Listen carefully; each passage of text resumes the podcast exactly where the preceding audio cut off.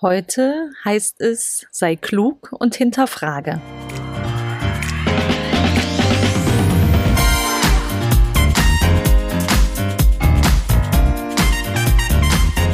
Herzlich willkommen zum Podcast Chancen denken, wie wir die Zukunft leben wollen. Das ist Episode 68. Sei klug und hinterfrage. Ich bin Andera Gareib, Digitalpionierin, mehrfache Unternehmerin und Autorin. Ich bin Expertin darin, richtig große Ziele zu erreichen, digital und analog. Immer mit dem Menschen im Mittelpunkt und für eine gute Zukunft. Wenn du wissen willst, wie du ins Tun kommst, dann hör hier rein. Danke, dass du dir die Zeit nimmst. Los geht's. Meine Episode heute habe ich benannt mit sei klug und hinterfrage. Jetzt sagst du vielleicht so, ja natürlich, ich bin klug, das ist sicher auch so, also das möchte ich auf keinen Fall in Abrede stellen. Aber das mit dem Hinterfragen, das ist so ein Thema, über das ich heute sprechen möchte. Denn es ist auch ganz aktuell, wir haben in Kürze Wahlen, Bundestagswahlen.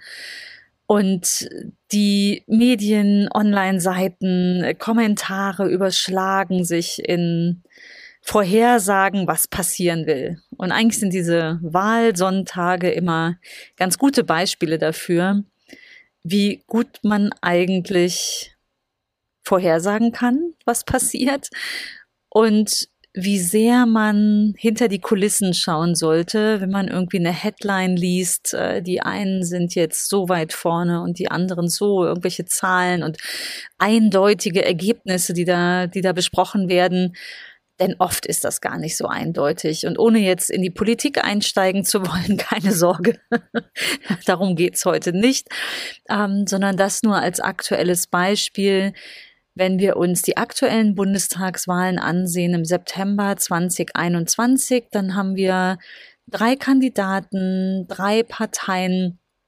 Und es heißt im Moment so von Woche zu Woche und je nachdem, wer die letzte Umfrage gemacht hat, da sind ja etliche Organ Organisationen am Start. Äh, die eine Partei überholt die andere und die sind jetzt ganz vorn. Faktisch sind die Zahlen ganz schön nah beieinander. Und auf die Frage, wen würdest du wählen oder wer soll Kanzler werden, ist eigentlich die Zahl am größten hinter keiner von den dreien. Und, und das ist manchmal das wahre Ergebnis. Ähm, aber gut, so viel nur zum, zum aktuellen Geschehen die Frage, die man sich immer stellen sollte, wenn man solche Zahlen liest, ist ja, wer wurde denn eigentlich gefragt? Und ist das eine seriöse Marktforschung, die dahinter steht? Weil heute werden auch ganz schön schnell Zahlen rausgehauen. Und nicht unbedingt ist das, was dann da als Ergebnis rauskommt oder als solches besprochen wird, auch wirklich deine Lesezeit wert. Denn wenn du an dich selber denkst, ne, also wann hast du zuletzt an einer Umfrage teilgenommen? Hm, gucken. Vermutlich ist es länger her. Spontan sagst du vielleicht, boah, geh weg mit Umfragen. Ich mache jetzt Marktforschung. Seit über 20 Jahren ist mein, äh, mein Unternehmen Dialego in der Online-Marktforschung unterwegs und immer wieder berichten mir auch Kollegen davon, wenn die hier neu anfangen, so, ah, meine Freunde, meine Familie, die sagen, jetzt gehörst du auch zu den nervigen Leuten, die mich ansprechen und äh, mich verwickeln wollen in ein Gespräch. ja, wir haben kein besonders tolles Image, das ist sehr schade. Aber lass dir gesagt sein, es gibt ganz gute darunter und es lohnt sich, ab und zu mal an der Umfrage teilzunehmen. Aber auch aus der Perspektive, ne, wenn du gefragt wirst, wahrscheinlich verlässt du heute keine Webseite, keinen Zug, kein irgendwas, ohne dass dir hinterhergeworfen wird, hinterlass mir deine Meinung, gib mir hier dein Feedback. Äh, man ist natürlich irgendwann müde teilzunehmen, kann ich auch verstehen. Und umgekehrt, wenn du Umfrageergebnisse siehst, stell dir die Frage, ist das ist das wirklich ein Ergebnis. Denn wenn es seriös gemacht ist, dann ist es ein Ergebnis. Ähm, aber das erfordert eben auch ganz schön viel Aufwand und äh, Nachdenk, äh, Zeit, Investition. Nicht jedes Unternehmen, das dir Zahlen präsentiert, ist diesen, diese Strecke der Zeit und des Budgets gegangen. Nicht äh, selten erlebe ich es, dass ich in auch wirklich renommierten Zeitungen, Zeitschriften sehr fragwürdige Studien entdecke. Und äh, da geht es ja manchmal nur darum, dass mindestens tausend Leute befragt wurden, beispielsweise. Schau dahinter, was hinter solchen Zahlen, hinter so Headlines steht und äh, meine Bitte an dich ist, teil nicht einfach irgendwie so eine heiße Headline, nur weil sie gut klingt. Vielleicht ist das, was dahinter steht, auch da nicht dein Teilen wert. Und äh, vor allem die Menschen, die das lesen von dir, ne, wenn du jetzt in Social Media teilst, die vertrauen ja auf dein Urteil. Also schau dahinter. Ich habe in meinem Buch ein Beispiel dazu gebracht. Das habe ich auch vor einigen Episoden schon mal ganz kurz angerissen. Ähm, zwar in der Episode 14. Da habe ich mich mit Daten beschäftigt. Verlinke ich auch gerne hier nochmal. Und ähm, das Beispiel geht so im Buch. Stell dir vor, du möchtest selbst herausfinden, wie eigentlich die Akzeptanz ist von Bio-Lebensmitteln. Ne, das ist ein Markt, der ist ganz schön gewachsen über die letzten Jahre und du möchtest jetzt mal rausfinden, wie viel Prozent der Bevölkerung kauft denn Bio-Lebensmittel und investiert da einfach ein bisschen mehr, um das Bio-Siegel und die, die gute Qualität dahinter einzukaufen, in den Warenkorb zu legen. Und jetzt stellen wir uns das Szenario vor, du nimmst deinen Samstag, investierst den in deine eigene Umfrage und stellst dich mal ein paar Stunden vor den Bio-Supermarkt. Es liegt auf der Hand, was da für ein Ergebnis rauskommt. Ne? Also die Menschen, die da aus dem Bio-Supermarkt rauskommen, die du in Empfang nimmst, die werden dir ein ganz anderes Bild geben, als wenn du dich an einen x-beliebigen Ort in deiner Stadt stellst und dort mit Menschen sprichst. Oder umgekehrt, du gehst am Abend äh, vors Kino, wo überwiegend studentisches Publikum vielleicht ist, so im Studentenviertel und stellst die Frage da. Und auch da kannst du dir schon ungefähr denken, ne? also da bekommst du wahrscheinlich mehr Antworten, äh, dass man vielleicht gerne noch mehr Bio kaufen würde, aber es zu teuer ist fürs Studentenbudget. Also du ahnst, es hängt total davon ab, wo du deine Stichprobe ziehst, wo du deine Umfrage machst. Und die Tatsache, dass du dich äh, jeden Samstag vor dem Biomarkt oder vors Kino stellst, macht keinen Unterschied. Das heißt, ob du 1000 Leute befragst oder 100, da wirst du ein ziemlich ähnliches Ergebnis bekommen, aber die Verzerrung, der große Unterschied liegt darin, dass du am falschen Ort oder an einem besonderen Ort, ich will gar nicht falsch sagen, aber an einem besonderen Ort befragst und damit dem Ganzen schon eine gewisse Richtung gibst. Die Challenge ist, wenn du jetzt nur Erkenntnisse liest, also 80 Prozent der ähm, Kölner würden äh, kaufen regelmäßig Bio-Lebensmittel. Ja, wenn du das vom Biomarkt gemacht hast, mitten in Köln, dann stimmt das wahrscheinlich für diese Zielgruppe, aber dann solltest du ehrlicherweise auch sagen oder dann lesen, ähm, 80 Prozent der Menschen, die im Biosupermarkt einkaufen, kaufen Bio-Lebensmittel.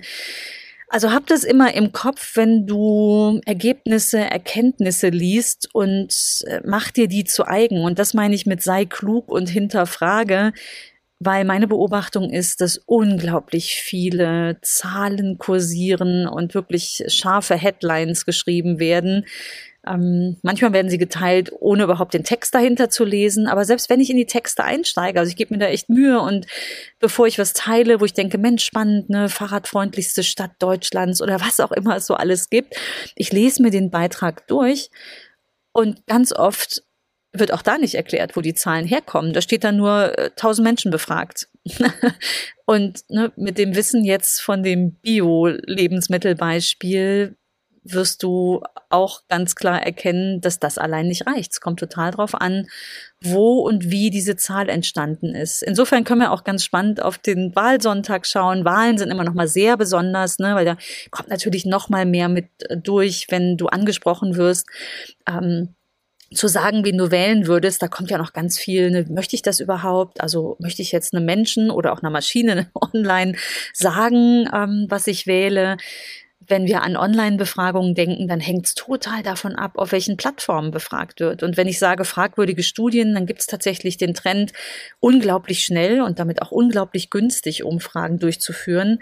Ähm, an sich habe ich ja nichts dagegen, etwas schnell und günstig zu machen, aber wenn es komplett auf Kosten der Qualität geht und die Erkenntnisse, die da rauskommen, nicht brauchbar sind, würde ich sagen, spart euch auch diese Zeit und das Geld. Weil du kannst dir vorstellen, ob du jetzt so eine Umfrage zum Beispiel zum, zu den Wahlen ähm, ob du die jetzt unter Sternlesern, Bildlesern oder unter Haustiere.de oder ähm, äh, Sonnen- ähm, und Klima, äh, ne, Sonnenenergie und Klimaschutz.de machst, äh, fiktive Seite in dem Fall, kommst du natürlich zu total anderen Erkenntnissen und es ist super relevant, wenn dann da steht, 80 Prozent würden grün wählen, dass du weißt, wo, wo diese Daten herstammen. Also hinterfrage das, denn das macht dich klug und je schneller solche Headlines geschrieben werden, desto mehr musst du eigentlich da reinlesen oder sehr bewusst, sehr selektiv lesen.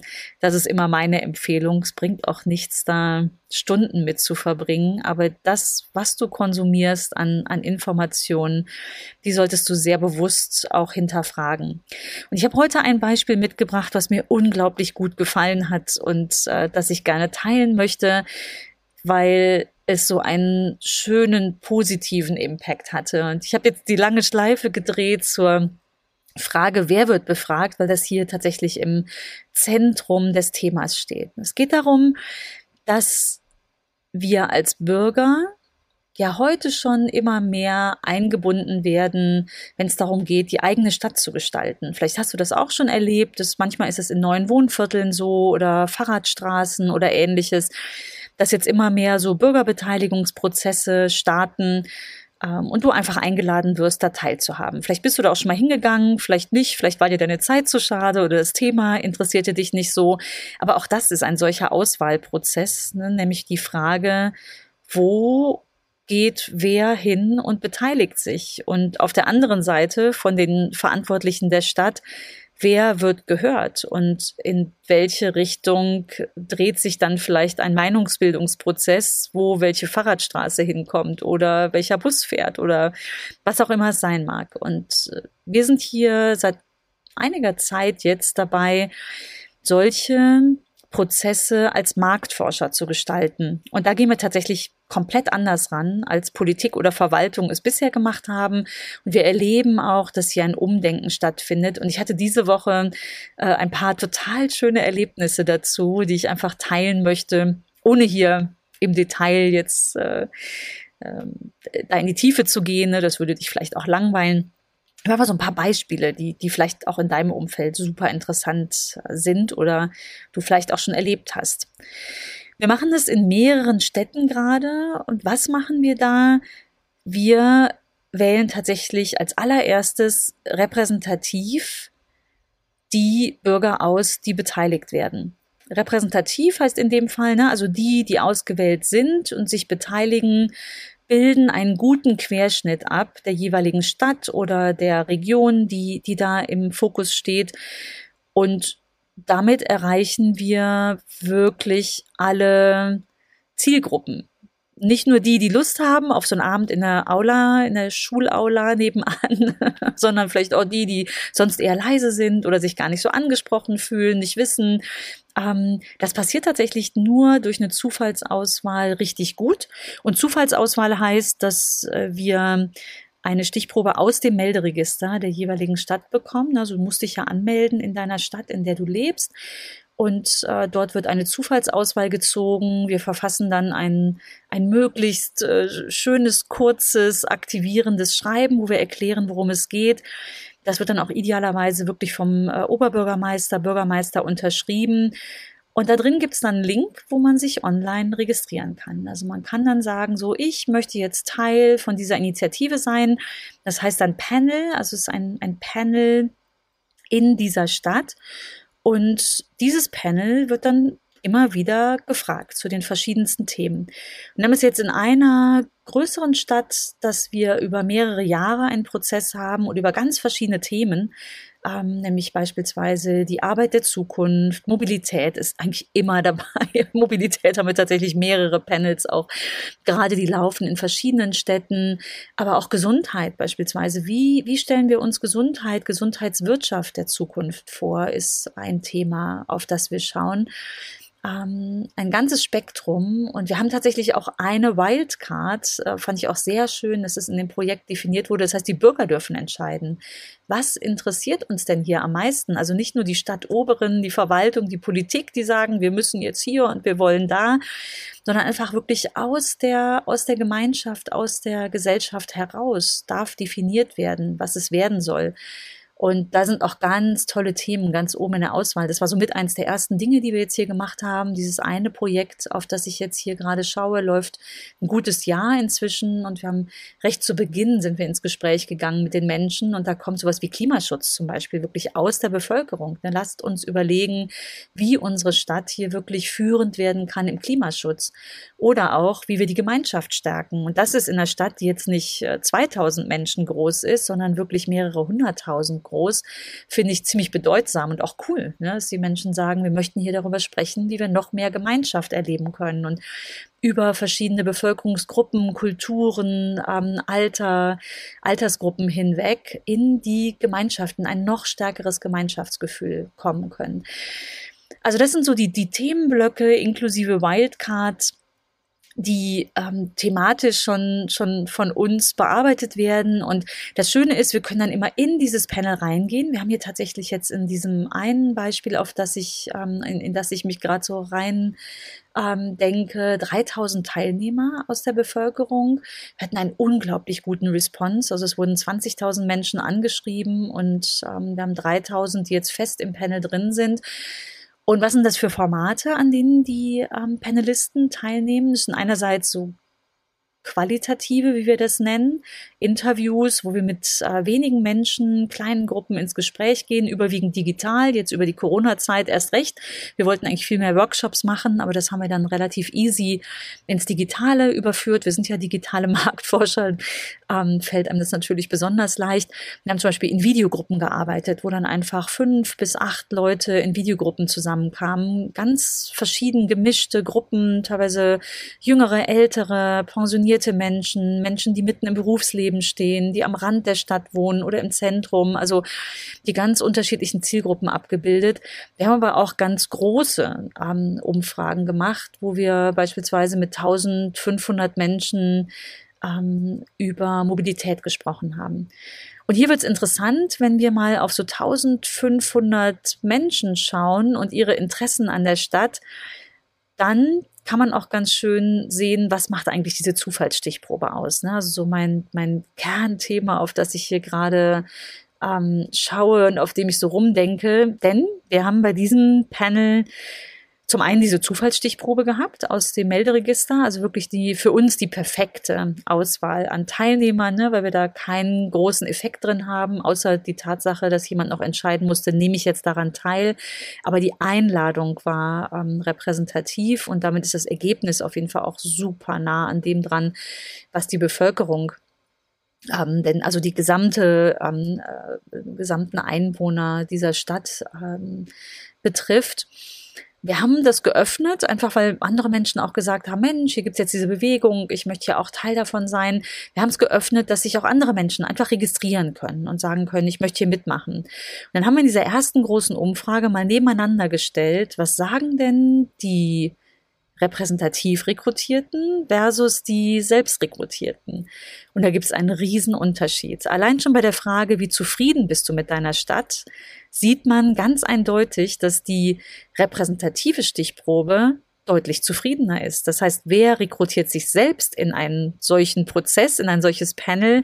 Es sind die, die ein Anliegen haben, die sich beschweren wollen, sicher auch zu Recht beschweren wollen ne, über ihr Thema. Aber die Frage ist ja auch da wieder, ist es ausgewogen? Ne? So bilde ich die ganze Stadt ab oder schaue ich jetzt in diese eine spezielle Ecke der Menschen, die etwas mitzuteilen haben, die sich vielleicht auch sonst äh, schon der Stadtverwaltung oder der Politik gegenüber mitteilen und das jetzt eben auch bei uns in diesem, ähm, in diesem Umfragetool, in dem Panel tun. Und es ist super eindeutig, sie setzen auch andere, andere Fokus, andere Schwerpunktthemen als die repräsentative Gruppe. Das heißt, wir würden hier, wenn wir nach den Top drei fragen, ne, was sind deine Top drei Themen, wo du denkst, dass die Stadt die angehen sollte, kämen wir zu anderen Schlüssen, wenn wir in die selbstrekrutierte Gruppe schauen versus die, Gesamtbevölkerung, auf die wir schauen wollen. Das ist ein Riesenunterschied, wie ich finde. Wenn ich sage, ich hatte hier diese Woche ein total schönes Erlebnis, ähm, dann war das, dass wir tatsächlich mal einer, einer Gruppe von, von Stadtplanern, von allen, die eigentlich in dieser, in der Stadt an, an der Zukunft, ne, in der Umsetzung auf, auf Stadtseite arbeiten, den haben wir mal die Ergebnisse, die ersten äh, vorgestellt und haben dann das Feedback bekommen, dass das ein totales Aha-Erlebnis war. Also das erste Mal, dass sie wirklich so, so wirklich aus der Vogelperspektive auf alle Bürger, ne, also auch die, die sich sonst nicht so freiwillig melden, einen Blick bekommen haben und dass das Bild ein viel positiveres war als sie es sonst hatten. Und das fand ich, also das tut uns natürlich total gut. Wir machen solche Projekte natürlich super gerne. Das ist jetzt auch so ein öffentlich gefördertes ähm, Projekt, weil es ein ganz übergeordnetes Ziel hat und auch andere Städte davon lernen sollen. Und ähm, das funktioniert auch schon ganz gut so im, im Austausch. Und ähm, diese repräsentative Auswahl, also wirklich die Auswahl der Menschen, die hier beteiligt werden, machen den Riesenunterschied, was daraus kommt. Also das äh, ist einfach wunderschön für uns zu sehen und auch für die, für die Menschen, die die Verantwortung tragen für die Entwicklung der Stadt. Denn die Leute haben uns erzählt, dass sie ihre Stadt lieben und ähm, dass, dass es eigentlich ganz wenig gibt, wo, worüber es zu meckern gilt. Ne? Die haben Verbesserungsvorschläge, auch einige, aber sie sagen auch, wir sollten mal stolz sein auf das, was wir hier haben. Oder die Bürger sagen auch, ich möchte unglaublich gerne gefragt werden und meine Meinung hier preisgeben, aber ich möchte auch, dass die Experten das entscheiden. Und auch das ist eine ziemlich wichtige Trennung, finde ich. Ne? Und das muss man sich nochmal noch mal vor Augen führen, weil ja, wir haben jetzt ganz viele Partizipationsprozesse und das ist auch super, denn die Technologie ermöglicht das. Ne? Also wir können jetzt hingehen und digital in Austausch gehen. Und es gibt ja auch zig Ministerien, die ihre Strategien öffnen und Strategiepapiere reinstellen oder Bürger einladen und sagen, gib uns deine Ideen.